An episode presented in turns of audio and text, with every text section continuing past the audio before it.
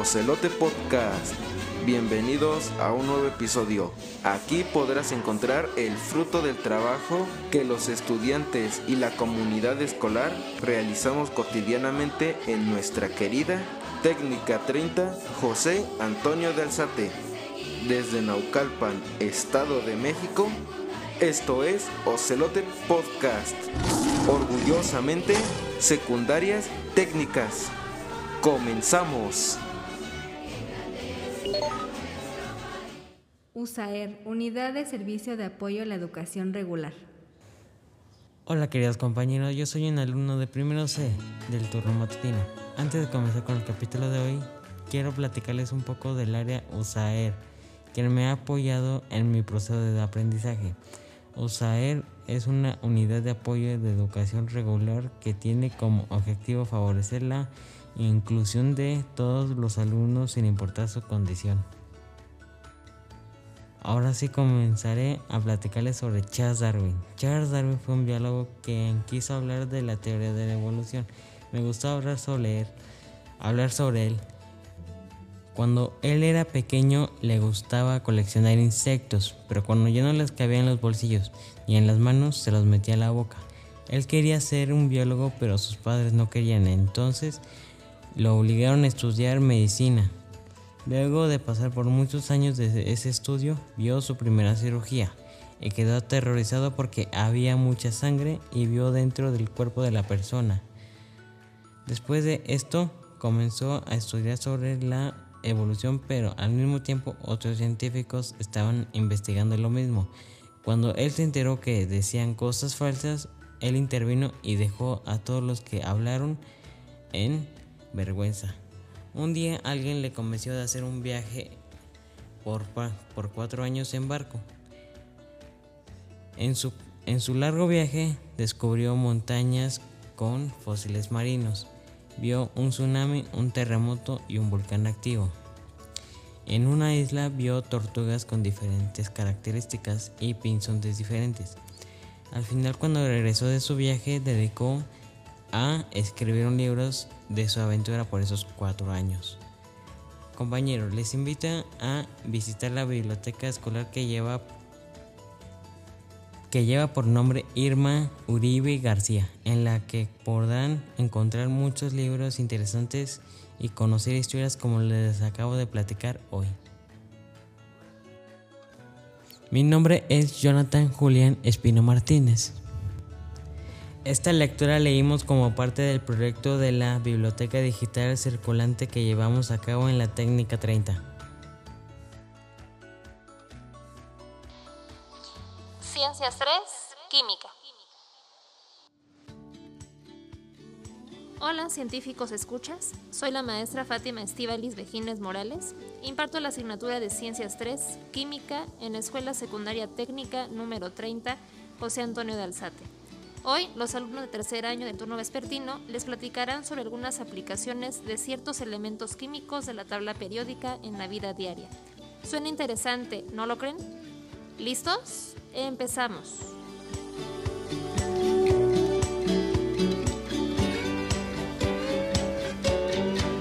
Buen día compañeros de la técnica 30.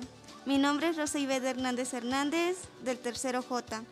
Es un placer para mí platicarles de tres aplicaciones de un elemento de la tabla periódica llamado potasio. Así que comencemos. El potasio es uno de los elementos más abundantes de la corteza terrestre.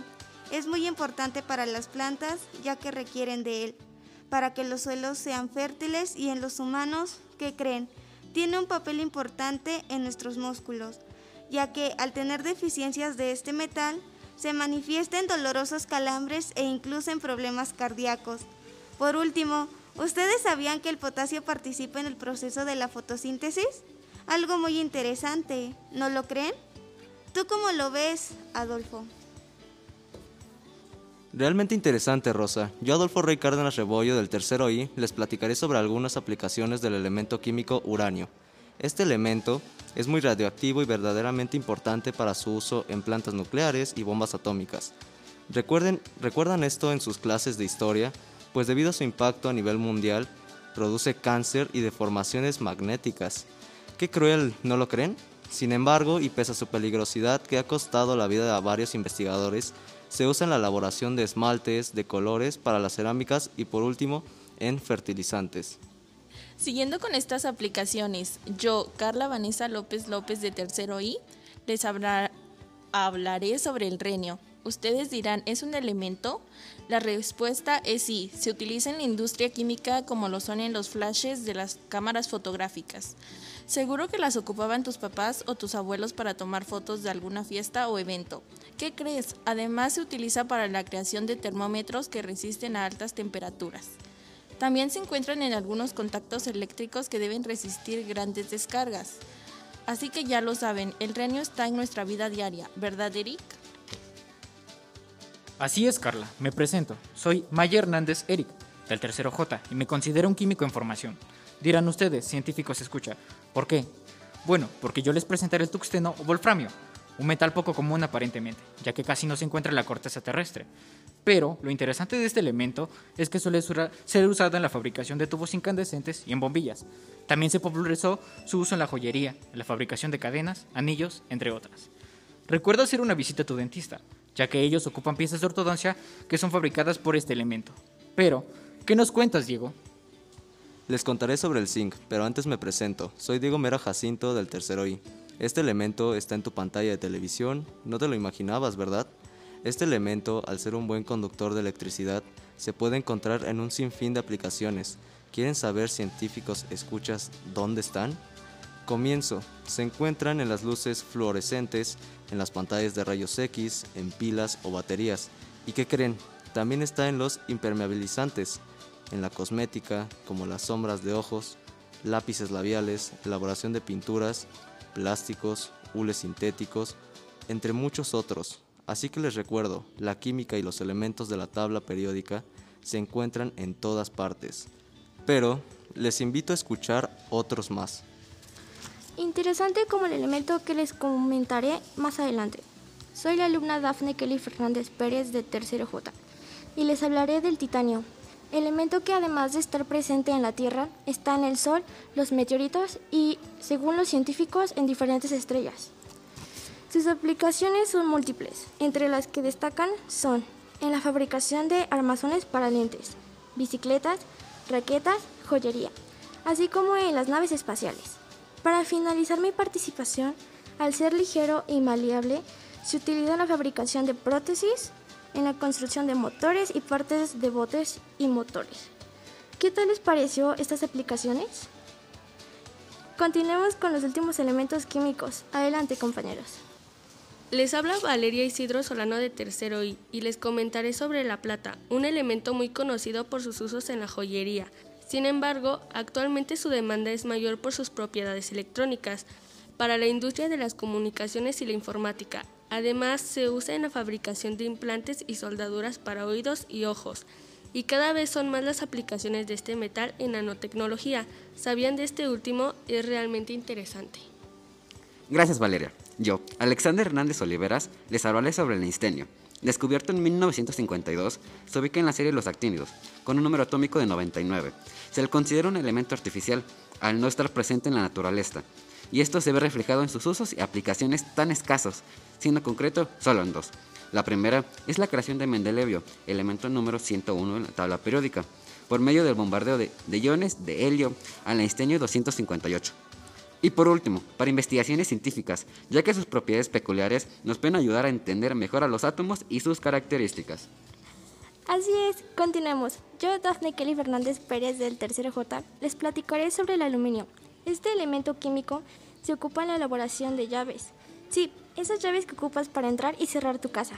Se ocupa por ser un metal que se caracteriza por ser ligero, no tóxico, inoxidable, además de que es reciclable.